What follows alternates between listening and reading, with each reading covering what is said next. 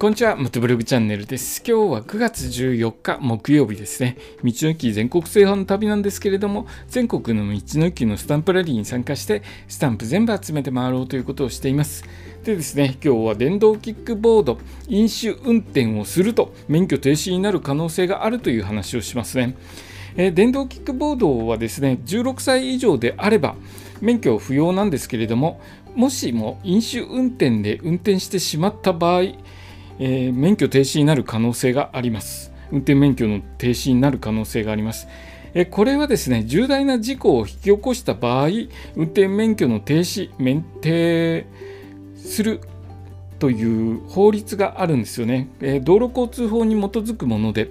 自動車等を運転することが交通の危険を生じさせる恐れがある場合、免許の効力を停止することができますというところに、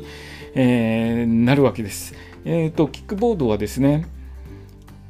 原付バイクと同等の扱いとなっています。なので、まあ、免許が不要な乗り物なんですけれども、免許を持っている方が万一ですね、飲酒運転した場合、免許も、えー、停止という形に処分されることがありますので、えー、十分に注意してくださいね。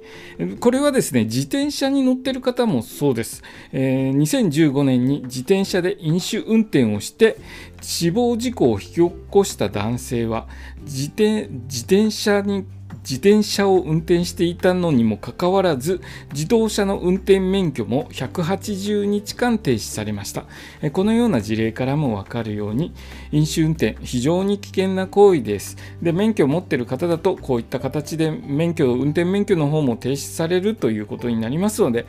お酒を飲んだ後はですね自動車だけではなく電動キックボードや自転車も運転しないようにしましょう。